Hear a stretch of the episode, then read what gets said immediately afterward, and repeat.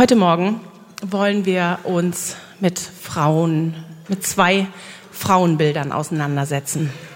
Und zwar einmal mit dem Frauenbild, wie es heute in der Gesellschaft bei uns vorherrscht. Welches, wie ist die Frau heutzutage? Was bekommen wir mit in unserer Gesellschaft? Wie hat sich das entwickelt über die Jahre zu dem, wo wir heute stehen? Und als Gegenüberstellung dazu die Sprüche 31 Frau die Frau aus der Bibel. Und ich denke, viele von uns kennen diesen Text aus der Bibel, den wir nachher auch noch gemeinsam miteinander lesen werden. Ähm, hier wird eine Frau und über eine Frau berichtet, die früh aufsteht, die eine Familie am Laufen hält, nebenbei ein kleines Wirtschaftsunternehmen führt, die kreativ ist und den ganzen Tag mit produktiven Dingen beschäftigt ist. Alles selber macht, von Nahrung bis Kleidung die die Armen versorgt und erst ins Bett geht, wenn sie spät am Abends, Abend alle Pflichten erfüllt hat und sich dann noch lachend auf den morgigen Tag freut. Als das so abgedruckt war in Arche aktuell, da dachte ich, ja, mal gucken, wer kommt. Und ich freue mich, dass so viele da sind. Toll, dass ihr gekommen seid. Ähm, denn viele Frauen, mit denen ich bisher gesprochen habe, die haben doch ein ähm, gespaltenes Verhältnis zu dieser Sprüche 31 Frau und haben manchmal große Vorbehalte gegenüber, ihr gegenüber. Und ich muss sagen, ich kann mich da auch nicht ausnehmen und will mich da auch nicht ausnehmen. Was ist sie bloß für ein Übermensch? Wir stellen uns ihr automatisch gegenüber, wenn wir das lesen. Wir messen uns, wir vergleichen uns und wir merken sofort, können wir nicht mithalten. Die ist perfekt. Die lässt keinen Raum für irgendwelche Dinge, die nicht klappen.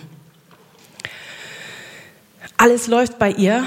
Kein Wort von Überforderung, von Schlappheit. Alles im Lot. Sie ist perfekt. Und das führt oftmals zu Frust. Und so wenden wir uns ab, werfen das Handtuch und bleiben lieber bei uns, in unserem Leben. Das eben ganz normal, durchschnittlich, gewöhnlich und fehlerhaft ist. Ich möchte uns heute Morgen einladen, neu von dieser Sprüche 31 Frau zu lernen. Wir werden uns ein paar Bereiche aus ihrem Leben anschauen und besonders in einem Interview ein paar Frauen zu Wort kommen lassen, die vollkommen perfekt sind. Was war? Natürlich nicht, sondern Frauen zu Wort kommen lassen, die eben so sind wie wir, die eben nicht perfekt sind und die auch selbst sagen, wir sind weit davon entfernt, perfekt zu sein, aber die sich von dieser Sprüche 31 Frau haben inspirieren lassen in ihrem Leben. Und ich denke, das wird ganz spannend werden. Ähm, bevor wir uns mit dem Text 31, Sprüche 31 auseinandersetzen, möchte ich heute Morgen zeigen, wie das Frauenbild sich in der Gesellschaft verändert hat und wie es heute ist, wie es sich gewandelt hat. Denn die Bibel warnt uns in Kolosser 2,8, seht zu, dass niemand euch einfange durch die Philosophie und leeren Betrug nach der Überlieferung der Menschen, nach den Elementen der Welt und nicht Christusgemäß.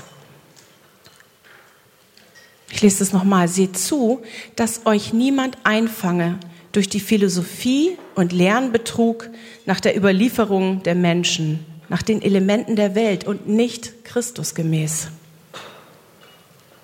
Es handelt sich um eine Weltanschauung, über die wir gar nicht mehr so viel nachdenken, weil sie mittlerweile in unserer Kultur völlig verankert ist. Sie ist Bestandteil. Und man könnte in vielen Teilen gar nicht mehr sagen, was ist es und was ist es nicht, weil wir damit aufwachsen und weil wir es täglich inhalieren. Und ähm, diese Weltanschauung ist ein Ismus, nennt sich Feminismus. Was ist Feminismus?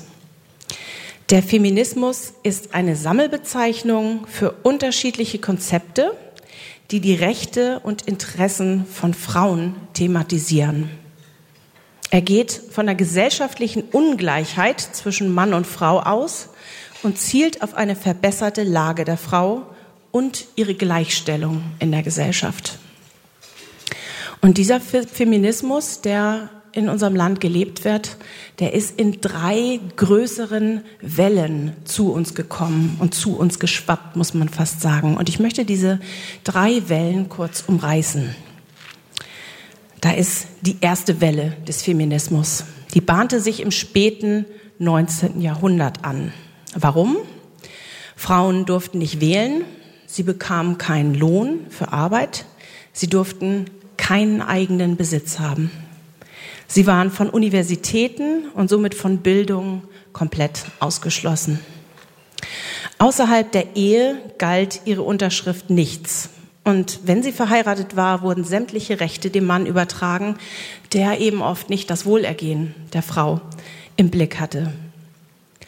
Frauen waren außerhalb der Ehe die Hände gebunden und selbst innerhalb der Ehe wurden sie von Männern als nicht gleichwertiges Geschöpf angesehen. Die Aufgabe der Frau war es, den Männern einfach blind zu gehorchen. Und obwohl der Feminismus eine ähm, Schieflage über die gesamte Zeit bis heute gebracht hat, waren die anfänglichen Auseinandersetzungen ja gut. Denn da gab es ja ein Missverhältnis in der Gesellschaft. Dass Frauen gleichermaßen wählen dürfen und dass wir Bildung erlangen und ähm, für Arbeit genauso entlohnt werden wie Männer, das ähm, ist ja was Gutes. Das ist ja ein, eine positive Errungenschaft auch, die damals einfach nicht richtig war. Und deshalb sind die Bestrebungen, die damals waren, nicht komplett verkehrt. Ähm, in Gottes Wort steht, Gott schuf Mann und Frau gleichwertig. Er sagt in 1. Mose 1, 26 und 27, Lasst uns Menschen machen, ein Bild, das uns gleich sei, die da herrschen über die Fische im Meer und über die Vögel unter dem Himmel, über das Vieh und über alle Tiere des Feldes und über alles Gewürm, das auf Erden kriecht. Und Gott schuf den Menschen zu seinem Bild, zum Bild Gottes schuf er ihn und er schuf sie als Mann und Frau. Und Gott schuf beide nach seinem Bild. Beide sollen die Herrlichkeit gleichermaßen widerspiegeln. Und beiden gab er den Auftrag, über die Erde zu herrschen. Und er unterstreicht, Gott unterstreicht diesen Gedanken der Gleichwertigkeit von Anfang an, von Beginn der Schöpfung, gleich in Wert und in Würde, gleich Intelligenz, Aufnahmefähigkeit. Der fatale Fehler der Frauenbewegung lag darin, dass sie als einzigen Ausweg für die damalige Schieflage ähm, die Verneinung der Ehe gesehen haben und nicht geguckt haben, was, wonach hungern wir denn eigentlich? Was wollen wir eigentlich? Was ist eigentlich die Bestimmung? Sondern es ging dann darum, oh, das hat mit Männern zu tun und irgendwie mit der Ehe, also ist das schon mal schlecht. Und ein Resultat aus dieser ersten Welle war, dass die Eheschließungen zurückgingen. Nicht deutlich merklich im ganzen Land, aber sie gingen zurück für die damalige Zeit. Äh, dann kam die zweite Welle des Feminismus. Das war ungefähr 1950. Bis dahin war es recht ruhig geblieben im feministischen Lager. Die Mädchen spielten noch mit Puppen und ähm, die meisten hatten den Traum, ich möchte irgendwie heiraten, ähm, eine Familie gründen und Kinder bekommen. Ähm, Frauen hatten durch den Wirtschaftsaufschwung nach dem Zweiten Weltkrieg einen technischen Haushalt mit sämtlichen Küchengeräten, die die Arbeit auch erleichterten. Und die aus dem Krieg zurückgekehrten Männer übernahmen wieder die Rolle des Versorgers, so dass keine Frau, die verheiratet war, arbeiten musste. Alles war auf die Hausfrau abgestimmt, der Standard der Mittelklasse und der Wohlstand wuchs und alles schien perfekt. Frauen hatten dann auch Zeit mal für andere Dinge, denn eine Waschmaschine hat das erledigt und eine Spülmaschine plötzlich und ganz neue ungeahnte Freiheiten und auch Möglichkeiten. Dann brach eine Autorin namens Betty Friedan mit dem Buch Der Weiblichkeitswahn das Schweigen. Das erschien zuerst in Amerika und hat eine äh, wahrhafte Welle ausgelöst. Darin schrieb sie, dass Frauen sich erst als wahre Menschen entwickeln würden, wenn sie sich bilden würden und selbstständig arbeiteten. Frauen, die zu Hause bleiben, um die Kinder und den Mann zu versorgen, könnten sich nie zu dem entwickeln, wozu sie fähig wären.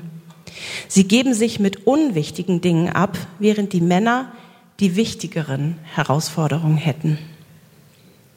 Frieden glaubte, dass Frauen, die abhängig im Haushalt gefangen leben, nie zur vollen weiblichen Identität gelangen können. Und das traf einen Nerv bei den damaligen Frauen. Die Hausfrauen fühlten sich leer, unvollständig, gelangweilt und unzufrieden. In der feministischen Literatur las man, dass Frauen keine menschliche Würde hätten, dass sie durch die Arbeit zu Hause zu Menschen zweiter Klasse degradiert würden und dass sie im Sklavenstand gehalten werden. Kurz, sie wurden also zu Opfern gemacht. Und viele, die bis dahin gar nicht drüber nachgedacht haben, haben gesagt, ja, stimmt, also ich habe jetzt auch mehr Zeit, ich fühle mich auch nicht wirklich erfüllt, es stimmt, ich bin ein Opfer. Und haben da ähm, sich in dieser Rolle gesehen und sind, haben angefangen, auf die Straße zu gehen. Sie fingen an, gegen diese Rolle aufzubegehren. Und Feministinnen meinten, das Problem erkannt zu haben. Es ist also die weibliche Unterdrückung und die männliche Vorherrschaft. Und das war dann der Kern der zweiten Welle des Feminismus. Es ging jetzt nicht nur um eine Zurückweisung der Ehe, wie bei der ersten Welle Anfang des Jahrhunderts, sondern es ging jetzt um eine Feindschaft zwischen Mann und Frau. Es ging um einen wahren Geschlechterkampf. Und so kam es dazu, dass in den späten 60er Jahren eine Frauenrevolution entstand, die sämtliche westliche Länder prägte. Und ich glaube, einige von euch haben das noch live miterleben können. Die Bilder, die damals durch die Medien gingen, die Frauen, die hysterisch auf die Straße gingen und ihre BHs verbrannten, alles, was zu Weiblichkeit gezählt wurde, wurde wirklich in den Staub, buchstäblich in den Staub getreten. Ähm, die Frauen forderten ihre Rechte auf ein selbstbestimmtes und unabhängiges Leben. Autorität und Unterordnung wurde komplett abgelehnt. Jegliche männliche Vorherrschaft wurde tatsächlich verneint. Zusätzlich dazu ähm, wurde das Recht eingefordert, ein Kind abzutreiben. Mit dem Argument, dass Frauen schließlich selbstbestimmt leben wollen und selbst entscheiden wollen, wann sie ein Kind austragen, wie, ob überhaupt, mit wem. Egoistische Slogans wie Mein Bauch gehört mir wurden zu Parolen. Frauen wollten nicht biologisch gebunden sein und sich nicht vorschreiben lassen, auch nicht durch ein Kind, wie sie zu leben haben. Freiheit, besonders sexuelle Freiheit, stand im Mittelpunkt. Das Eingebundensein in eine Ehe, gebunden an einen einzigen Mann, ja, das wurde zurückgewiesen und ähm, eingetauscht in eine in wechselhafte Beziehung Sex mit wem und wann man möchte, das wurde propagiert. Und so war es dann in den 70er Jahren soweit, dass alle Hürden gefallen sind. Feministische Theorien wurden an Universitäten gelehrt, in Schulen eingeführt und mit dem Recht legaler Abtreibung konnten Frauen alles hinter sich lassen, was zur damaligen Weiblichkeit gezählt wurde. Da war ein großer Stein ins Rollen gekommen. Kurz noch zu der dritten Welle des Feminismus, in deren Ausläufer wir uns jetzt gerade befinden. Diese Welle begann in den 90er Jahren. Die dritte Welle wird auch als Pornokultur bezeichnet. In der Popmusikszene und in Shows, da sehen wir Frauen, die kaum noch was anhaben, die aussehen, als würden sie vom Rotlichtmilieu stammen, leider. Ähm, Gerade, wann war das? Vorgestern Abend die Tagesschau gesehen und ähm, danach den Fernseher wollte ich ausmachen und dachte, ach, da kommt die Bambi-Verleihung, aha, hm, das noch so laufen lassen. Und ähm, da war eine Sängerin, die diese Bambi-Veranstaltung eröffnet hat. Und die hatte kaum was an. Ich musste wirklich zweimal gucken und dachte, okay, es ist wie ein knapper Badeanzug und dann Stiefel bis hier. Ähm, also sehr, sehr aufreizend. Und diese ganze Show war, wie ich fand, sehr obszön und, und vulgär in den ganzen Bewegungen. Also ich dachte, da sind wir mittlerweile, dass eine Bambi, so eine Großveranstaltung, so eingeleitet wird. Ja, was die Frauen in der zweiten Welle des Feminismus nicht wollten, nämlich von Männern als Objekte benutzt zu werden, das haben die Frauen in der dritten Welle einfach umgedreht und haben gesagt, wir lassen uns nicht von Männern zu Objekten machen, wir machen uns selbst zu Objekten, denn wir können selbst bestimmen, wann wir gewollt werden und wann nicht. Das ist also eine ganz bewusste Sache. Wenn Männer laut, ungezügelt und vulgär auftreten können, dann können wir Frauen das auch. Und ihr erinnert euch vielleicht an diese T-Shirts, auf denen laut Zicke oder äh, groß Zicke stand oder böse oder solche Dinge. Das war so ein Aufbegehren. Auch schon bei kleinen Kindern, man konnte das überall kaufen. Ähm, ich bin eine Zicke, ich bin nicht lieb, ich bin böse. Bei den kleinen Mädchen gerade. Und wer Kinder im Teenageralter hat, der weiß, womit unsere Jugendlichen sich da auseinandersetzen müssen gerade auch in Musikvideos, man sieht das so viel, dass da die Frauen wirklich sexuell aggressiv dargestellt werden. Beim Shoppingbummel bemerken wir etwas von den Auswirkungen.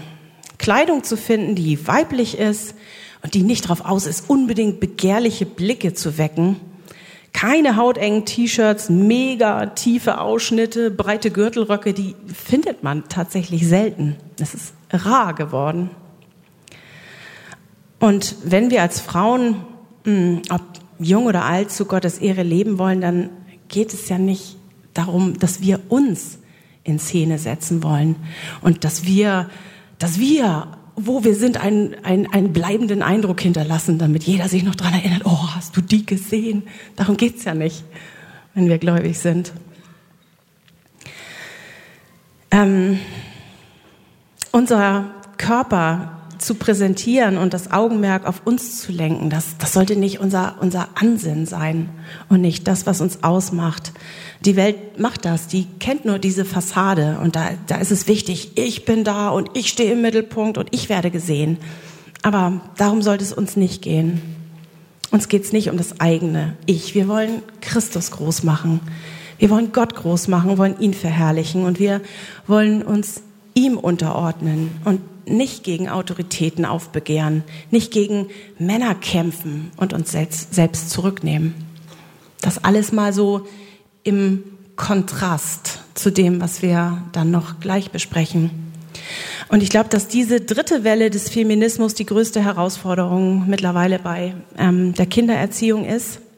Es ist eine junge Generation, die genau mit diesem Frauenbild heranwächst und die gar kein anderes mehr kennt weil wir in den Medien, in den Illustrierten, überall ähm, in den Schaufenstern mit diesem einen Ideal konfrontiert werden und gar nicht mehr fliehen können. Und da haben wir eine große Verantwortung, also unseren Kindern das mitzugeben, der nächsten Generation was mitzugeben, das vielleicht auch zu thematisieren und das Evangelium zu bringen und das biblische Bild, was Gott dazu sagt. Deshalb in Epheser steht, so seht nun sorgfältig darauf, wie ihr euer Leben führt, nicht als Unweise, sondern als Weise und kauft die Zeit aus, denn es ist böse Zeit. Darum werdet nicht unverständlich, sondern versteht, was der Wille des Herrn ist. Und in Römer 12, Kapitel 2 steht, stellt euch nicht der Welt gleich. Denn das sind zwei Dinge, die sich tatsächlich fast konträr gegenüberstehen. Wer füllt nun die Lehre? Wir haben gehört, dass die feministischen Theorien das nicht, nicht tun konnten. Die Lehre ist immer noch da. Selbst wenn Frauen heute selbstbestimmt leben, alles entscheiden können, ähm, die Lehre ist nicht gefüllt. Gott allein kann die Lehre füllen. Bevor ein Mensch Gott kennenlernt, lebt er für sich und es dreht sich um ihn selbst, um eigene Bedürfnisse, um das eigene Ich. Ich bin selbstbestimmt. Ich kann alles entscheiden. Ich muss mich frei machen. Ich brauche keinen Mann und so weiter.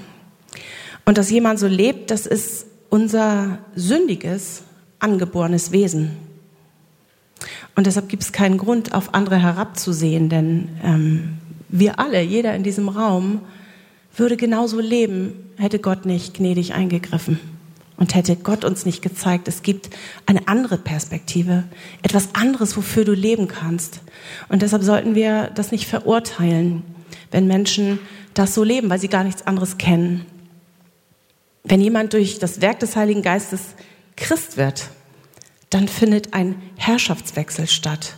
Von einem Ich-zentrierten, es geht um mich, um meine Bedürfnisse, um das, was mir wichtig ist, zu dem Unterordnen zu Gott. Was ist denn Gott wichtig?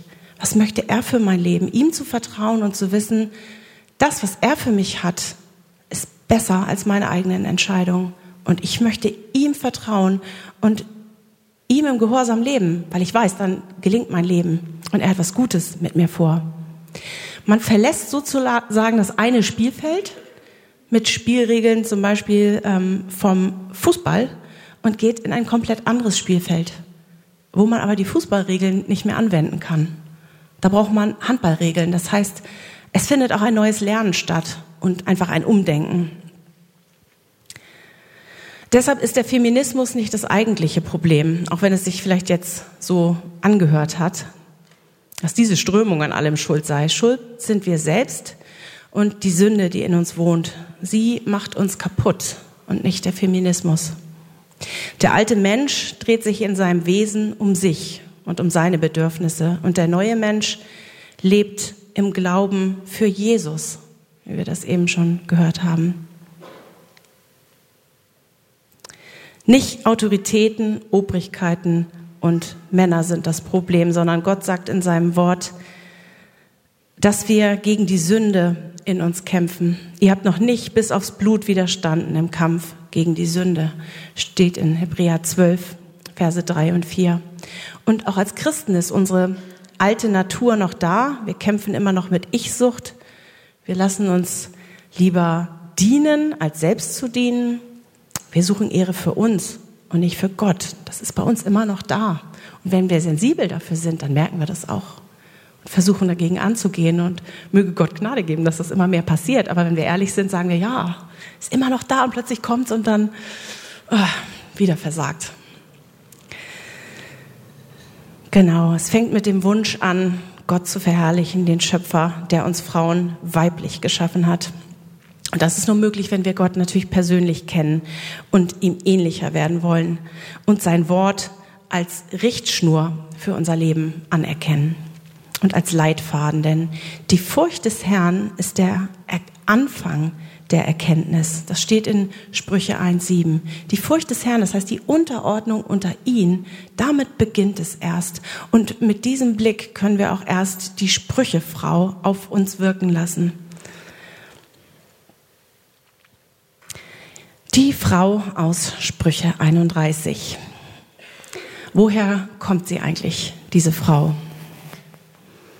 Es war einmal ein junger Prinz namens Lemuel, der eines Tages König werden sollte, aber der vorher noch sehr viel lernen musste. Der war noch jung, vielleicht ein Junge, vielleicht im Teenageralter.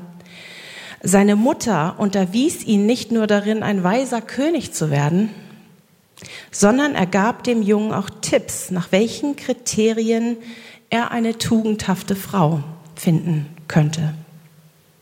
Und das ist das, was dann in Sprüche 31 entstanden ist. Es sind Tipps der Mutter des Königs Lemuel an seinen Sohn. Tipps für eine tugendhafte Frau. Und diese Frau war sehr weise. Die hat die Anfangsbuchstaben des hebräischen Alphabets benutzt und hat daraus ein Gedicht gemacht, so dass der Junge sich anhand dieser Anfangsbuchstaben die einzelnen Charaktermerkmale merken konnte. Und so hat sie ihn trainiert und hat gesagt, achte darauf, achte darauf, achte darauf. Wenn man sich näher mit diesem Gedicht auseinandersetzt, dann sieht man auch, welche Tugenden in der Mitte stehen, welche oben stehen, welche Bedeutung, mehr Bedeutung haben oder nicht. Das wollen wir heute Morgen alles nicht tun. Wir wollen ein bisschen praktisch werden. Aber ich fand, das ist doch sehr ermutigend, denn hier geht es nicht um unrealistische Fantasien von Männern, die sagen, das muss sie sein, das ist die Traumfrau, sondern es ist eine Anweisung von Frau zu Frau. Und ich finde, das macht einen Unterschied. Wenn eine Frau dir sagt, guck mal, das da, das ist so das, das, das Vorbild, was ich dir geben kann. Klar, das, da kannst du nie hin, da wirst du nie hinkommen, du wirst nie perfekt sein, so wie wir auch nie so sein werden wie Jesus ohne Sünde. Aber da hast du eine Idee von dem, was Frau sein ist und was Frau sein ausmacht. Deshalb sollte uns das nicht ermutigen, äh, entmutigen, sondern ermutigen. Und wenn ich diesen Text lese, dann achtet darauf, dass ihr nicht auf das genau hört, was bei euch alles noch nicht läuft. Wir machen das automatisch, dass man denkt, oh, das hat die, das habe ich natürlich nicht. Hm, das auch, das habe ich auch nicht. Also versucht mal es einfach nur so auf euch wirken zu lassen, ohne es mit euch zu vergleichen. Schwer.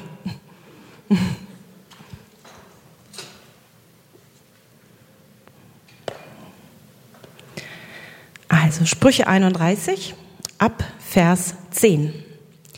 Eine tugendhafte Frau, wer findet sie? Sie ist weit mehr wert als die kostbarsten Perlen. Auf sie verlässt sich das Herz ihres Mannes und an Gewinn mangelt es ihm nicht. Sie erweist ihm Gutes und nichts Böses alle Tage ihres Lebens. Sie kümmert sich um Wolle und Flachs und verarbeitet es mit willigen Händen. Sie gleicht den Handelsschiffen. Aus der Ferne bringt sie ihr Brot herbei. Bevor der Morgen graut, ist sie schon auf. Sie gibt Speise aus für ihr Haus und bestimmt das Tagewerk für ihre Mägde. Sie trachtet nach einem Acker und erwirbt ihn auch. Vom Ertrag ihrer Hände pflanzt sie einen Weinberg an. Sie gürtet ihre Lenden mit Kraft und stärkt ihre Arme. Sie sieht, dass ihr Erwerb gedeiht. Ihr Licht geht auch bei Nacht nicht aus. Sie greift nach dem Spinnrocken und ihre Hände fassen die Spindel. Sie tut ihre Hand dem Unglücklichen auf und reicht ihre Hände dem Armen. Vor dem Schnee ist ihr nicht bange für ihr Haus, denn ihr ganzes Haus ist in Scharlach gekleidet. Sie macht sich selbst Decken, Leinen und Purpur ist ihr Gewand. Ihr Mann ist wohl bekannt in den Toren, wenn er unter den Ältesten des Landes sitzt. Sie fertigt Hemden und verkauft sie und liefert dem Händler Gürtel. Kraft und Würde sind ihr Gewand und sie lacht angesichts des kommenden Tages. Ihren Mund öffnet sie mit Weisheit und freundliche Unterweisung ist auf ihrer Zunge. Sie behält die Vorgänge in ihrem Haus im Auge und lässt nie das Brot, der, ist nie das Brot der Faulheit. Ihre Söhne wachsen heran und preisen sie glücklich. Ihr Mann rühmt sie ebenfalls. Viele Töchter haben sich als tugendhaft erwiesen, du aber übertriffst sie alle. Anmut ist trügerisch und Schönheit vergeht. Aber eine Frau, die den Herrn fürchtet, die wird gelobt werden. Gebt ihr von den Früchten ihrer Hände und ihre Werke werden sie rühmen in den Toren. Einmal durchatmen. Wir lesen hier eine detaillierte Beschreibung einer Frau, die eine Vorbildfunktion hat. Und auf den ersten Blick möchte man denken, sie passt ganz gut in das Bild der emanzipierten Frau, oder?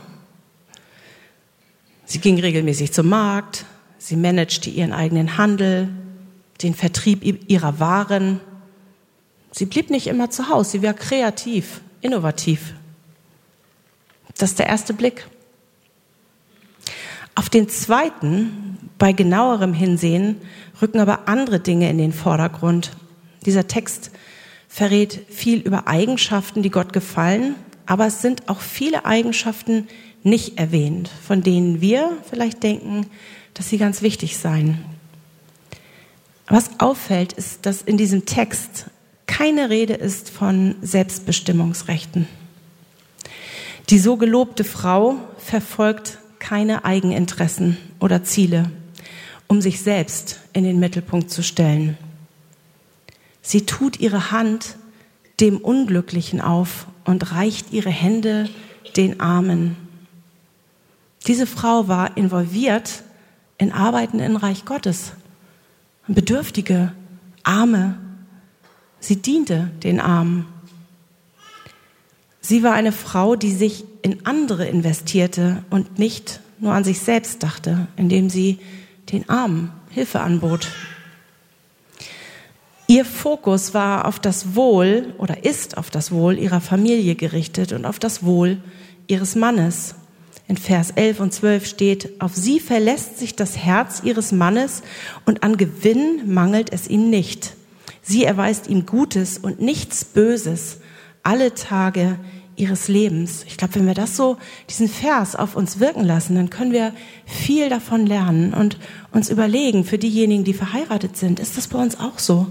Ist das alle Zeit so, dass wir hinter unseren Männern stehen und dass wir ihm nichts Böses wollen und ihn stützen, ermuntern, ermutigen, dass er sich wirklich auf uns verlassen kann, egal wo, egal wie? Vers 15, sie gibt Speise ihrem Haus. Und dann kommt eine sämtliche Beschreibung von Aufgaben, mit denen sie beschäftigt ist, bis zu Vers 27. Sie behält alles in ihrem Haus im Auge. Das heißt, die gesamten Vorgänge, Mägde, was da auch alles getan werden musste, noch Nahrung, äh, Nahrungsbeschaffung. Die Aufgaben, die diese Frau tut, die kommen ihrer eigenen Familie zugute. Ernährung, Kleidung, auch Handel ist alles auf ihre Familie fokussiert und hat nicht das Ziel, was eigenes zu kreieren, wegzugehen, sich selbstständig zu machen und sich abzukapseln, sondern die Rückbesinnung ist immer auf zu Hause. Sie geht nicht raus, weil sie schließlich studiert hat und weil sie das Gefühl hat, die Hausarbeit und Erziehung der Kinder fülle sie nicht mehr aus und sie müsste endlich mal was für ihren Kopf tun und endlich mal was anderes sehen, wie wir das manchmal so hören. Sie geht der Arbeit nach und hat trotzdem als erste Priorität ihre Familie. Und trotzdem arbeitet sie. Es ist interessant, dass beides zusammenklappt bei dieser Frau. Dabei öffnet sie ihre Zunge noch mit Weisheit und freundliche Unterweisung ist da. Das heißt, bei all dem, was sie tut, bei den ganzen Aufgaben, hat sie die Familie im Blick und hat, wählt ihre Worte auch weise überlegt, was sie sagt. Denn wir wissen ja auch, Worte können aufbauen und die weise Frau, die baut ihr Haus mit Worten oder sie kann sie auch mit unweisen Worten niederreißen. Das heißt, da sind auch Entscheidungen drin für uns. Wenn wir das alles haben und so einen Alltag haben, ähm, wie gehen wir mit unserem Mann um, wenn das so viel ist? Wie gehen wir mit unseren Worten um? Auch wenn wir mit anderen sprechen, ist es so, dass unsere Worte dann auch immer noch erbauen und andere ermutigen und ermuntern. Freundliche Unterweisung sagt man denn nicht eher, wenn man da Stress hat, so jetzt reicht, jetzt mach einfach das, das, das, das, das, fertig. So ist das bei mir dann manchmal. Also ich denke, einfach funktionieren, einfach funktionieren. Ich habe jetzt keine Zeit, lange Ansagen zu machen. Es muss laufen kann ich jetzt nicht auch noch mich nicht drum kümmern. Aber freundliche Unterweisung sieht da anders aus, denjenigen zur Seite zu nehmen und zu sagen, das ist Priorität. Das gehört dazu. Ich nehme mir die Zeit und ich wähle meine Worte weise und ich überlege, was ich sage, denn ich kann damit aufbauen und niederreißen. Wir sehen also, dass das nicht unbedingt was damit zu tun hat, ob die Frau immer zu Hause ist und immer in der Küche steht. Das haben die Feministinnen ja unterstellt. Kommt aus der Küche nicht raus, ist eine Leine da und äh, ansonsten hat sie keinen Blick für irgendwas. Damit hat das nichts zu tun, sondern es geht hier um eine Frau, die eigenständig arbeitet, die sich auch durchaus weit vom Haus entfernt, die auch außerhalb des Hauses Handel treibt und arbeitet, aber deren Herz und deren Einstellung ähm, auf ihr Haus, auf ihren Haushalt und auf ihr Zuhause, auf ihre Familie, Mann und Kinder gerichtet ist. Wie steht ihr zu eurem Haus? Ob verheiratet, nicht verheiratet, berufstätig außerhalb zu Hause? Welche Bedeutung hat euer Haus und euer Heim ich kann durchaus den ganzen Tag zu Hause verbringen, ohne dass eine gute, von Gott motivierte Einstellung dahinter steht. Ich kann lang schlafen, mich ständig über mein fürchterliches Aufgabengebiet zu Hause beschweren, Wäsche machen, putzen, bügeln. Ach, dann kommen die Kinder auch von der Schule noch, ist das alles anstrengend. Das ist nicht unbedingt das, was eine gute Herzenshaltung ähm, widerspiegelt. Das heißt, wir merken schon, es geht nicht darum, ähm, bist du nur zu Hause oder bist du nur draußen, sondern es geht darum, wofür schlägt mein Herz? Wie sieht es mit meinen Motivationen aus? Warum entscheide ich wie und wofür entscheide ich mich in den einzelnen Bereichen? Ähm, das sind Fragen, die wir uns stellen müssen, bei der Auswahl des Berufs, ähm, bei Wiedereinstieg in den Beruf, bei Arbeiten im Allgemeinen, wenn Familie noch im Hintergrund ist. Wie kann ich das verbinden? Ähm, wo sind Überschneidungspunkte? Wo kann es schwierig werden? All diese Motivation muss ich hinterfragen. Was ist meine Motivation, wenn ich diesen Schritt jetzt gehe? Keine Frage. Viele von uns ähm, sind auf das Geld angewiesen, sind nicht verheiratet. Das ist überhaupt keine Frage. Aber ähm, ja, wenn du verheiratet bist und Familie hast, dann solltest du dir diese ganzen Fragen stellen. Ähm, jetzt muss ich gerade mal gucken, wo ich bin. Da. Was diese Frau in Sprüche 31 so besonders macht, ist, dass sie nicht einfach ihren Job erledigt, sondern wie sie es tut, die Art und Weise, wie sie durch den Tag geht. Sie ermuntert, sie erbaut, sie arbeitet unermüdlich, ohne Faulheit und wenn der Tag zu Ende geht, freut sie sich auf den nächsten. Sie lacht angesichts des kommenden Tages. Und so eine Frau ist vor Gott weit mehr wert als kostbare Perlen. Und wenn wir uns da sehen, ähm, wie schnell ist es, dass wir uns beschweren, wie schnell ist es, dass wir nicht des kommenden Tages lachen, weil wir denken, es ist eins nach dem anderen und vergessen, dass wir alles, was wir tun, zu Gottes Ehre tun und mit dem im Blick, wofür dient es? Meiner Familie, vielleicht auch anderen. Wir vergessen das so oft und deshalb können wir häufig nicht des kommenden Tages lachen, weil manchmal falsche Motivationen da sind. Wir werden da nachher in dem Interview noch dazu kommen, dazu sage ich gleich noch was. Gott wollte Segen dadurch geben, dass Frauen ein Haus zu einem Hafen machen, in dem Ruhe zu finden ist, in dem Beziehungen gelebt werden können und Frucht aufgeht. Und das gilt für jede Frau. Haus ist ein Rückzugsort. Haus bedeutet Geborgenheit.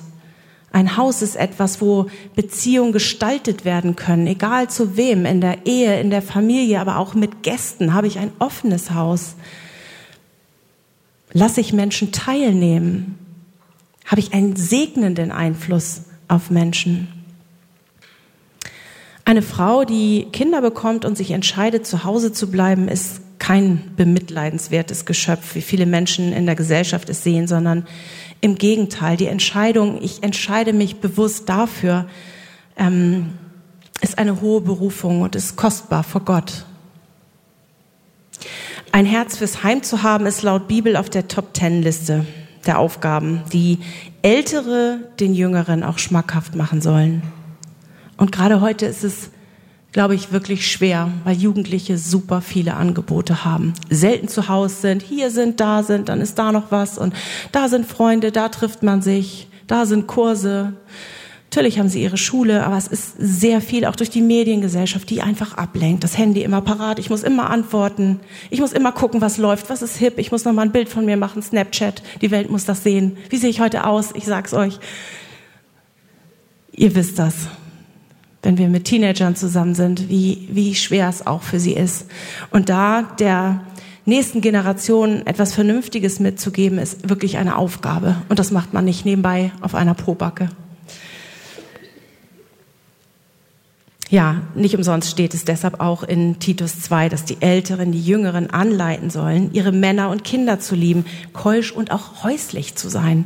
Und häuslich nicht zu verwechseln mit, du darfst das Haus nicht verlassen und es findet alles nur in den vier Räumen statt, sondern eine Liebe zu entwickeln für das Zuhause und für Beziehungen, für das, was dort entsteht, wenn Menschen zusammen sind, das zu genießen und das zu feiern.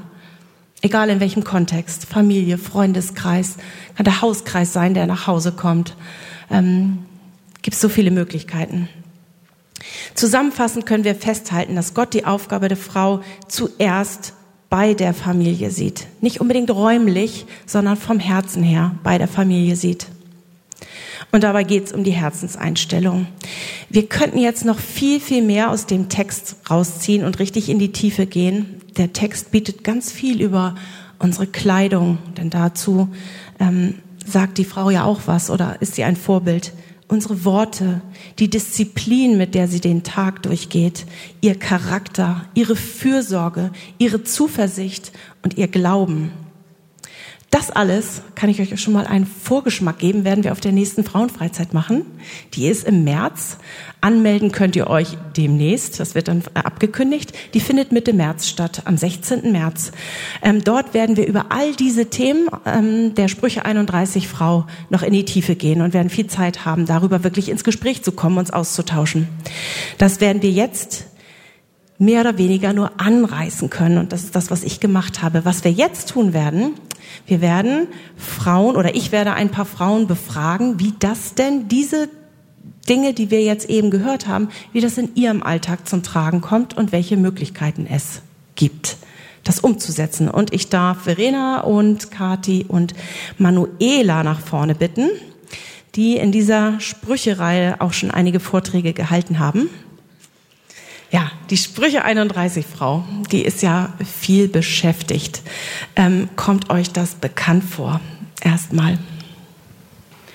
Ja, also mir kommt es sehr bekannt vor und ich habe ähm, immer bei der Sprüche 31 Frau, wenn ich den Text gelesen habe, habe ich gedacht, boah, das ist so entmutigend. Die macht das irgendwie alles mit links. Dabei lächelt sie und ist gut drauf. Und mir geht es häufig ganz anders in meinem Alltag. Und ich fühle mich häufig überrannt von all den Dingen, die da sind. Mhm. Ähm, ja, bei mir war es so, dass ich ähm, selber oder mein Mann und ich ganz klar war, dass äh, einer für die Kinder zu Hause bleibt. Mein Mann hat mehr verdient, also bin ich zu Hause geblieben und habe das auch gerne angenommen, die Mutterrolle. Aber ähm, habe das auch von Gott so gesehen, dass das meine Aufgabe ist. Aber ich habe mich an Gott auch versündigt, indem ich eben nicht fröhlich auf den nächsten Tag manchmal schaute.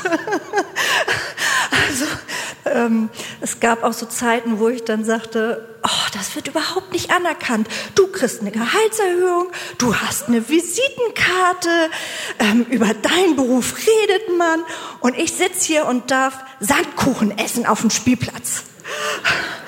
Und ich habe nun einen sehr liebevollen Ehemann, der hat mir dann eine Gehaltsabrechnung gemacht, wo ich die Hälfte seines Gehaltes bekam.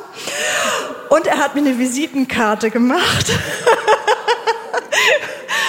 dass ich die Managerin des Hauses bin ähm, und hat meine Arbeit sehr gewertschätzt, was es mir dann natürlich einfacher machte, auch diese Rolle anzunehmen. Also das war für mich eine sehr große Ermutigung, obwohl ich wusste, dass es von Gott eine Aufgabe ist, aber ich habe mich da echt auch manchmal an Gott versündigt und habe das nicht immer so dankbar aus seinen Händen genommen.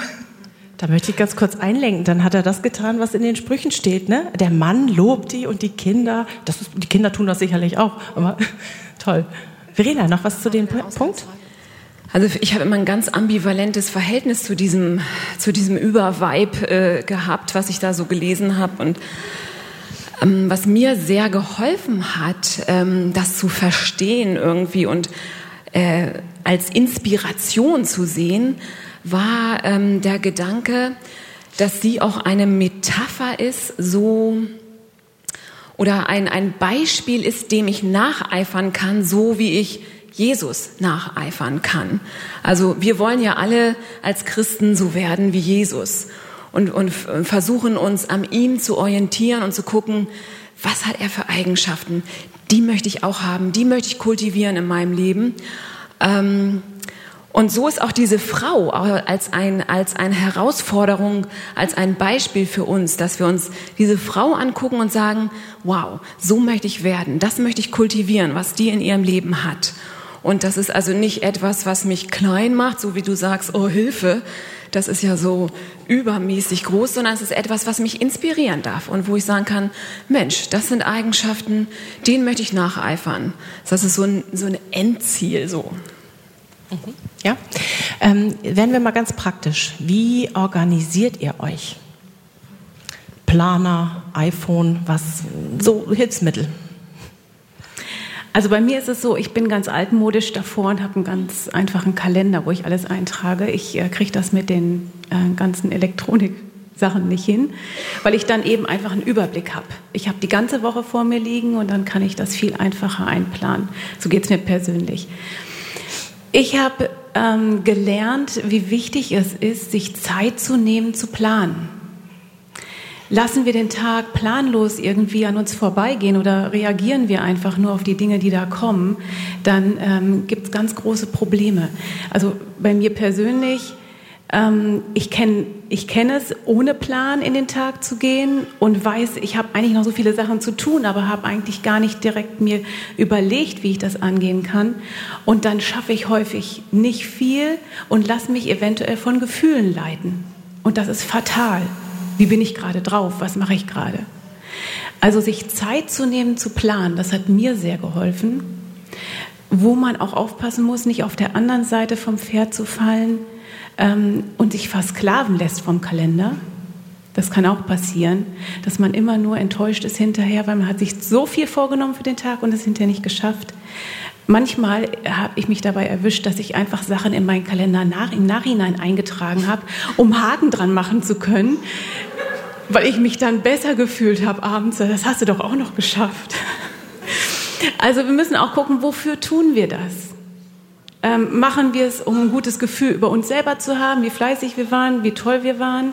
Oder wollen wir Gott die Ehre geben, indem wir verantwortungsvoll planen und verantwortungsvoll auch ähm, ja, für ihn leben.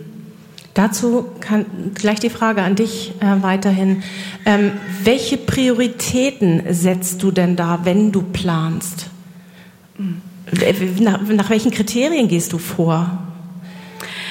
Also ich weiß einfach, für mich ist es das Allerwichtigste, ich brauche meine Zeit mit Gott. Wenn ich die nicht an den Anfang des Tages setze, dann ist es so, dass ich schnell mir irgendwelche Pläne mache, die, ja, die vielleicht gar nicht für ihn sind oder die gar nicht gewollt sind. Wir können uns den Tag voll äh, stecken mit ganz vielen Dingen, aber wenn wir das Wesentliche nicht planen, dann ähm, ist es schwierig. Es, John Piper hat mal gesagt, wenn wir unsere Kampfrüstung nicht anziehen, ist es schwierig, in Kampf zu gehen. Und wie wollen wir den Tag überstehen, wenn wir uns nicht mit unserer Waffenrüstung bekleiden? Und wie der Körper den Schlaf braucht, um wieder neue Kraft zu kriegen, braucht unser Herz auch eine Erholung und eine neue Kraftquelle. Und das Herz erholt sich aber nicht oder wird neu aufgetankt im Schlaf, sondern das müssen wir ganz gezielt tun. Und ähm, daher denke ich, ist das das Allerwichtigste. Habe ich meine Zeit mit Gott? Lasse ich mich füllen für den Tag? Ähm, es, es gibt so ein, so ein Bild, dass man einen Eimer hat, das ist ein Tag. So, wie gehe ich vor? Was fülle ich in diesen Tag hinein? Wenn man jetzt große Steine hat, mittlere Steine, kleine Steine, Kieselsteine und man hat Sand und man hat hinterher noch eine Flüssigkeit, irgendwas, dann muss man überlegen, was sind für mich die dicken Brocken, die wichtigsten Dinge. Das ist zum Beispiel die stille Zeit, meine Zeit mit Gott. Oder meine Zeit auch mit meinem Ehemann. Wir haben einmal die Woche einen Eheabend. Wir wissen, wenn wir das nicht fest einplanen, dann geht sowas hinten über. Dann äh, Dinge im Haushalt, äh, Dinge, äh, Arbeit und so weiter. Und wenn ich nicht die dicken Steine als erstes reinpacke, dann passt hinterher nichts mehr von den dicken Steinen rein, wenn ich erstmal den ganzen Sand reingefüllt habe. Aber es passt umso mehr rein, wenn erst die dicken Steine drin sind, dann die anderen, dann der Sand. Und hinterher ist auch noch Zeit für Flüssigkeit, für einen Kaffee mit einer Freundin. Ja, wie lebt ihr anderen das? Welche Prioritäten setzt ihr in eurem Alltag? Wir haben gelesen, diese Sprüche 31 Frau, die hat unglaublich viel und eure Leben sind auch voll. Wie, nach welchen Kriterien sucht ihr aus? Was kommt wann? Oh. Eine schwere Frage, weil das manchmal auch unterschiedlich ist. Ähm, Karl hat einfach auch schon das Richtige gesagt. Also das würde ich so auch, ähm, ich mache es auch mit einem handschriftlichen Kalender. Mein Mann lacht immer, ähm, sagt typisch Frauen. Aber ich finde auch, dass man den Überblick besser hat. Ich gebe es trotzdem auch noch in Computer ein und die Termine, die dann die Familie betreffen, leite ich dann weiter. Dann brauchen die das nicht mehr machen. Ähm, man lernt ja im Zeitmanagement äh, für den Arbeitsplatz, dass man 20 Prozent immer für Unberechenbares einplanen soll und 80 Prozent ähm, kann man verplanen. Mit Familie ist das anders. mit Kindern ist das anders, mit Kleinkindern besonders. Ähm, von daher, ja, also die Kinder waren schon für mich dann auch die Prio. Also ähm, nach dem, was du gesagt hast, mit Gott, klar, aber eben halt auch, ähm, wenn was Unvorhergesehenes mit den Kindern kam, dann habe ich natürlich nicht geguckt, habe ich jetzt schon gestaubsaugt. Also ähm, ich bin Schulsekretärin und bei den, ich durfte selber dann schon Bewerbungsgespräche, aber auch leiten für eine Kollegin, die zu mir kommen sollte. Und eine Frage ist immer, die in jedem Bewerbungsgespräch gestellt wird. Was machen Sie als Schulsekretärin, wenn ein Kind mit einer Platzwunde reinkommt, eine Mutter, die sich gerade ärgert über den Lehrer, der Schulleiter von Ihnen etwas möchte und das Telefon klingelt? Jeder weiß, dass man sich dann um diese Platzwunde kümmert, aber so ist es eben auch mit der Aufgabe von Gott, die man von Gott gestellt bekommt, die hat dann Priorität. Und dann ist natürlich das saubere Haus an zweiter Stelle. Und ähm, das, was ich auch wichtig fand, was Kathi sagte mit dem Ehemann, wir haben nicht so einen festen Tag, aber ich achte drauf. Also, dass wir, ich gucke auf den Kalender und denke, oh, diese Woche haben wir viel vor.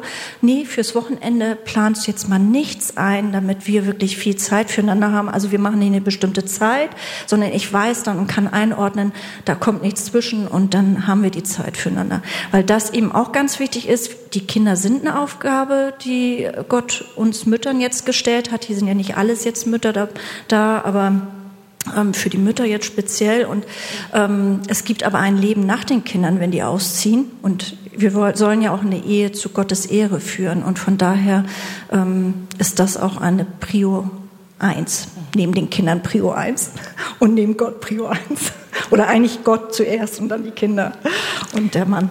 Verena, an dich die spezielle Frage, also es ist für uns alle, aber jetzt an dich.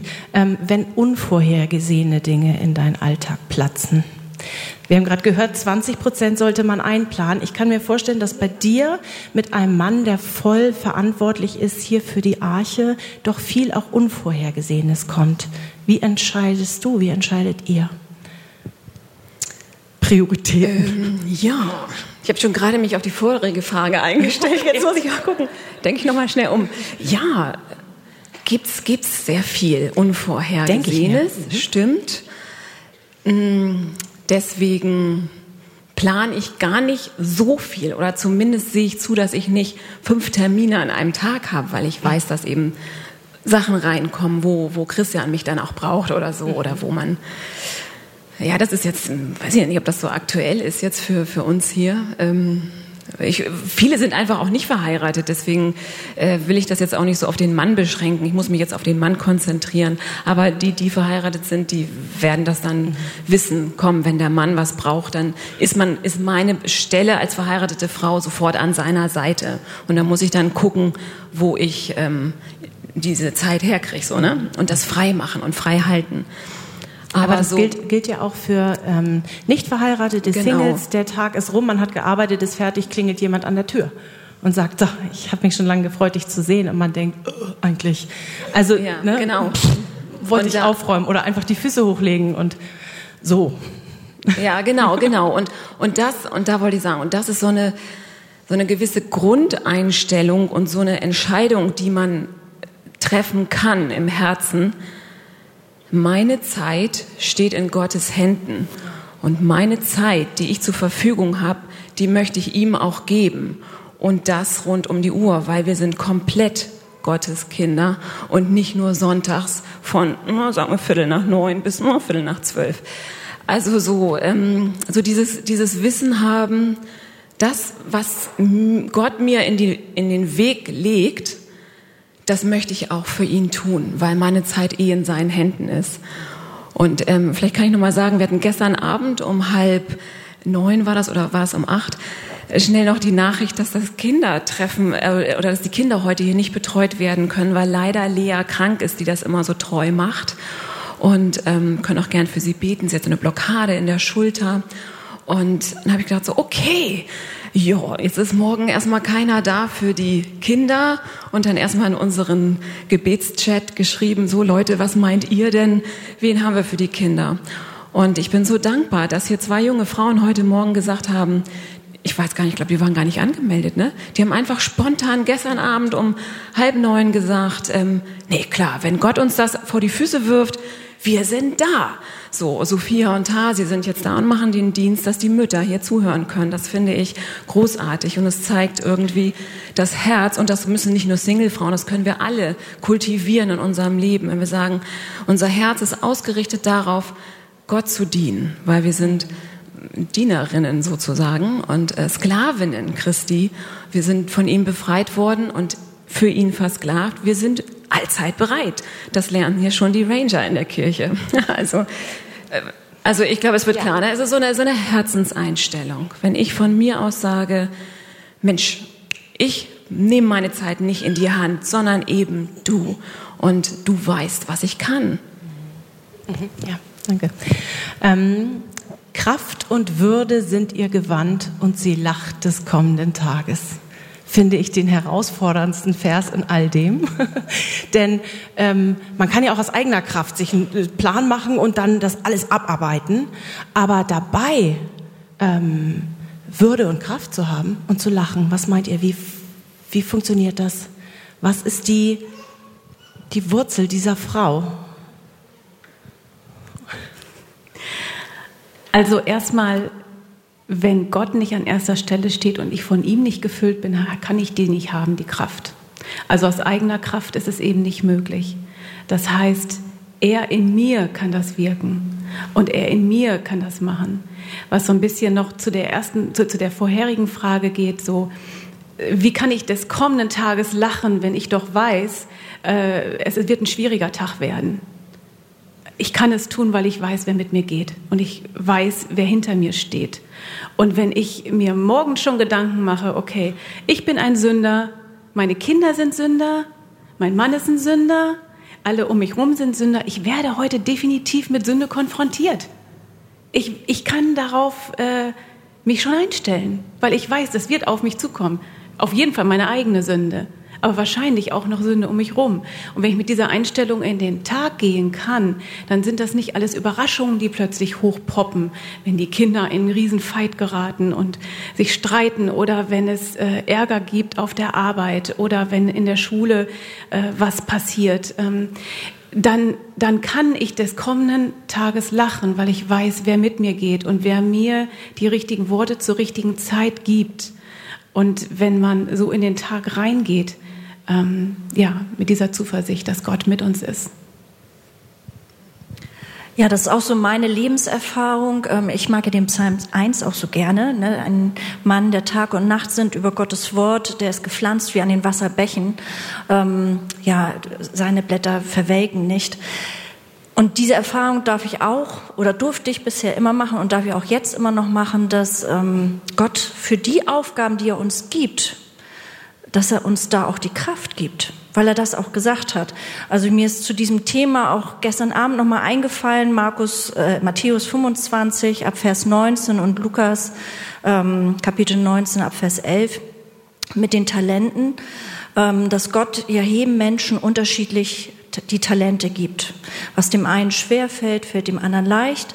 Ähm, der eine schafft mehr als der andere. Äh, wir sehen das ja auch in den Firmen. Es gibt ein Management, aber nicht jeder ist dazu berufen und kann das. Und es gibt ähm, die normalen Arbeiter. Also ähm, jeder bekommt unterschiedliche Talente. Ähm, und in Lukas steht das nämlich dann auch so schön und dass Gott auch die Kraft dazu gibt oder, oder dass er das ähm, ja schenkt, ähm, dass man das dann auch diese Talente nutzen kann. Und ich glaube, unsere Aufgabe ist dann eben nicht darüber nachzudenken, so viel, woher kommt die Kraft. Wenn ich sicher bin, dass Gott mir diese Aufgabe gegeben hat, dann wird er diese Kraft auch schenken. Also ich habe manch eine Situation gehabt, dass ich so dachte, Mann, das ist jetzt aber schon viel Gott. Okay, aber ich habe dann nochmal drüber nachgedacht, auch in mein Herz geschaut und drüber gebetet, was ist meine Motivation für das, was jetzt gerade alles anliegt. Sind das wirklich die Aufgaben, die Gott mir gegeben hat? Und wenn ich ein volles Ja dazu hatte, dann hatte ich auch ein tiefes Vertrauen, dass Gott mir die Kraft schenkt. Und es war dann immer so. Also ich habe dann hinter mich umgedreht und habe gedacht, wow. Also wo ich manchmal dachte, oh, ich bin so müde, ich bin so kaputt, wie soll das gehen? Ne? Aber Gott schenkt dann die Kraft. Also ich glaube, ganz wichtig, du hattest es ja vorhin auch gesagt, ähm, die Motivation des Herzens und wirklich zu schauen, und da ist jede Frau gefragt, was möchte Gott von mir? Welche Gaben hat er mir geschenkt? Wo kann ich mich einsetzen? Wo möchte er mich haben? Und dann wird er die Kraft schenken. Da kommt vielleicht mal die eine oder andere Anfechtung, ist aber vielleicht auch eine Prüfung. Und wenn wir dann dieses Vertrauen haben, dürfen wir erfahren in unserem Leben, dass Gott treu ist. Er ist groß. Und er schenkt einem wirklich dann die Kraft, die man benötigt. Das ist so meine Erfahrung in meinem Leben. Manuela, bleiben wir mal bei ja. dir. Ich habe eine Frage. Du hast ähm, aufgeschrieben und möchtest du vielleicht da zuerst antwortest. Du hast Beruf und Kinder vereinbart. So wie die Sprüche 31, Frau. Wie hast du das gemacht? Wie passt das zusammen? Wie hast du es gelebt? Also für mich waren die Kinder das Wichtigste. Ich habe sie als Aufgabe von Gott gesehen. Ich wusste genau, er möchte, dass ich die christlichen Werte in sie hineinlege, dass ich von ihm berichte und dass, ähm, ja, dass die Kinder in meiner Obhut sind. Und äh, ich habe die Kinder erst mit vier in einen Spielkreis gegeben, der drei Tage, nur drei Vormittage war. Und ähm, dann sind sie zur Vorschule gekommen. Mein Mann hat am Anfang sehr, sehr wenig Geld verdient. Und wir haben wirklich jeden Pfennig damals noch umdrehen müssen. Eier, Süßigkeiten, Geschenke. Wir mussten überall darauf achten. Wir haben Haushaltsbuch führen müssen, weil das Geld wirklich einfach knapp war. Wir haben alles gebraucht gekauft. Ähm, es war nicht so ganz einfach. Aber wir waren uns von Anfang an klar, nein, einer bleibt zu Hause und passt auf die Kinder auf. Und irgendwie hat es Gott, also ich kann manchmal nur rückwirkend staunen, ich sagte zu meinem Mann auch, ich habe heute Morgen die ganze Zeit da gelegen und habe wieder gedacht, wie wunderbar Gott unser Leben gesegnet hat. Also ich habe dann zum Beispiel, also wir haben ein Treffen gehabt mit seinen alten Bankkollegen und dann hat er angegeben mit mir, dass ich alles Kunsthandwerkliche so toll kann. Und da war eine, eine Kollegin, die sagt, die liebte Kunsthandwerk und sagte, ja, kannst du mir dann mal das und das machen? Und dann dachte ich so, sowas habe ich noch nie gemacht. Und dann habe ich das gemacht. Und über sie kamen ganz viele Aufträge rein. Und das konnte ich, also es waren so Modellierarbeiten, aber auch mal aus Pappe und äh, Moosgummi, aus verschiedensten Materialien. Und dann konnte ich so einen kleinen Nebenerwerb machen und das konnte ich immer machen, wenn die Kinder schliefen, weil ich hatte keinen Zeitdruck, ich musste nichts machen. Und das war so, so schön. Dann hat sie mir hinterher noch einen Job besorgt von einer Firma, die Fensterbilder ähm, verkaufte und die mussten zusammengeklebt werden. Dann habe ich so einen Kasten mit 120 Stück bekommen. Immer wenn die Kinder schliefen, dann habe ich dann schnell gebügelt, geklebt und alles. Und ähm, das, das war so der erste Verdienst. Und dann, als ähm, Tim in die Vorschule kam, also mir war immer Prio, ich bin für die Kinder da und nicht wegen Geld fange ich jetzt an zu arbeiten oder wegen Anerkennung, auch wenn mir das manchmal fehlte. Ähm, aber dann hat Gott zum Beispiel geschenkt, als Tim in die Vorschule kam, das ist unser letztes Kind, also die anderen beiden waren schon in der Schule, dass ich in dieser August-Himmann-Franke-Schule, in der Privatschule, einen Job bekommen konnte, einen Minijob. Und ähm, der war aber so, dass das so flexibel gestaltet werden konnte, dass wenn die Kinder krank waren, ich konnte zu Hause bleiben, ich konnte manche Sachen zu Hause machen. Äh, wenn die Kinder Ausflüge machten, dann konnte ich sie begleiten. Ähm, also ich durfte und dann, es war, mein Chef war ja Christ, der fand das ja toll, dass ich die Kinder an die erste Stelle setzte der hat das total befürwortet und deswegen durfte ich, hatte ich da freie Hand. Also sicherlich auch meine Arbeitsqualität führte dazu, dass ich diese freie Hand hatte, aber es war wirklich vereinbar. Also wenn ich gemerkt hätte, das klappt gar nicht, hätte ich damit aufgehört. Aber es hat dann geklappt und so hat Gott irgendwie immer geschenkt, dass der Beruf auch zum Familienleben passte, ohne dass die Kinder Nachteile gehabt hätten. Also mir war es halt wichtig, also ich finde, Kinder dürfen auch mal zurückstecken und sie müssen auch mal lernen, dass man nicht jede Minute da ist, aber dass sie sich jetzt dann immer nur abgegeben werden, das, damit hätte ich nicht leben können, sagen wir es mal so. Und ähm, da haben wir dann lieber verzichtet. Und Gott hat uns dann aber reich gesegnet, dass irgendwann das Geld von meiner Seite her gar nicht nötig gewesen wäre. Ja, toll, danke. Das ist nicht, das möchte ich nochmal sagen, das ist vielleicht nicht bei allen so möglich. Ein Job, wo der, ähm, der Chef Christ ist und wo das so flexibel gestaltet ist. Und trotzdem, glaube ich, ist es individuell möglich, die Fragen zu stellen. Wo kann, was kann ich mit der Familie verbinden? Sodass gerade wenn Kinder klein sind, dass meine Prio, meine Herzenseinstellung für die Kinder ist. Letzte Frage. Die Zeit ist vorangeschritten. Was können Verena, was können junge Frauen von der Sprüche 31 Frau lernen. ist das überhaupt was, wo man sagt, ähm, das ist noch zeitgemäß, das ist auch für jüngere Frauen im Teenageralter irgendwas oder nicht? Boah. Ich weiß nicht, jüngere und ältere würde ich sagen, aber ja. Ähm, wer jetzt diese Reihe so ein bisschen verfolgt hat, die wir hier über Sprüche äh, generell gehabt haben, die letzten anderthalb Jahre sind es jetzt, der erinnert sich vielleicht noch, dass die erste Einführungssprüche äh, Reihe war äh, Sprüche 9, die Entscheidung zwischen Weisheit und Torheit.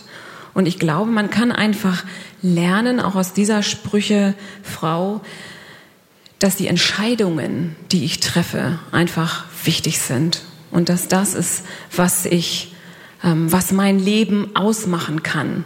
Die Entscheidung Gottes für mich, die ist lange gefällt. Ich bin sein Kind das ist abgehakt. Er hat sein Ja zu mir gefunden, ich bin sein Kind. Und jetzt geht es darum, als sein Kind zu leben und mich jeden Tag zu entscheiden. Will ich der Weisheit der Welt vertrauen, der Emanzipation, das, was mir vorgelebt wird, womit ich ganz normal äh, jeden Tag in Konfrontation stehe, oder will ich der Weisheit Gottes vertrauen und so einer Frau hier nacheifern und dann als junge Frau die Entscheidung treffen, ja, ich will ihm vertrauen, was wir gesungen haben, was Norma auch so gut anmoderiert hat. Ich befehl, befehle meine Wege dem, der den Himmel lenkt, der alles lenkt, mein Leben auch. Will ich mich dafür entscheiden, dann kann ich alt werden mit dem Wissen, hey, da ist einer, der hält mich fest. Der wird mich niemals loslassen. Und der wird mein Leben weiter planen bis ans Ende, bis ich 82 werde, bis ich 95 werde. Und das kann ich mit 19 Fällen, die Entscheidung, ich vertraue ihm, no matter what. Also so, ne? Ähm, weiß nicht, kann man das vielleicht als ja. Fazit sagen? Vielen Dank, das waren schöne Schlussworte. Und zum Schluss ähm, möchte ich noch mal nicht daran erinnern, aber das noch mal, doch noch mal auf den Tisch bringen. Äh, Vers 31 da steht ihr Lohn. Wir lesen davor, eine Frau, die den Herrn fürchtet, die wird gelobt werden. Gebt ihr von den Früchten ihrer Hände und ihre Werke werden sie rühmen in den Toren. Und damit möchte ich euch eigentlich entlassen, denn das, was ihr tut, mit einer Herzenshaltung, die Gott gefällt ob ihr bei der Arbeit seid, ob ihr eurem Arbeitskollegen dient, ob Gespräche in der Gemeinde, Seelsorge, ein Ohr für die Freundin, das, was ihr den Kindern tut, was ihr eurem Mann tut. Gott sieht es alles. Und es hat einen großen Lohn. Und diese Frau aus Sprüche 31, die wird ernten von den Früchten. Und zwar von ihren Taten. Nicht nach dem, was gut ist, sondern nach dem, was Gott zuvor bereitet hat. Und Gott sieht das bei uns allen. Deshalb lasst uns hinwachsen zu dem, dass wir das Wissen erlangen. Wir tun alles zu Gottes Ehre. Die kleinsten Dinge, die kleinsten Gespräche mit seiner Kraft und zu seiner Ehre. Und zum Schluss möchte ich mit uns beten noch. Lieber Vater im Himmel, danke dafür, dass die Sprüche 31 Frau dort in deinem Wort steht. Auch wenn wir manchmal Anstoß an ihr nehmen, weil wir uns sofort daneben stellen, hast du doch Segen verheißen durch dieses Vorbild. Herr, du weißt, wie wir sind. Du weißt, dass wir auf dem Weg sind, dass wir viele Fehler machen, dass wir zurückfallen in unsere alte Natur und dass wir uns das nehmen, wofür wir eigentlich nicht geschaffen sind.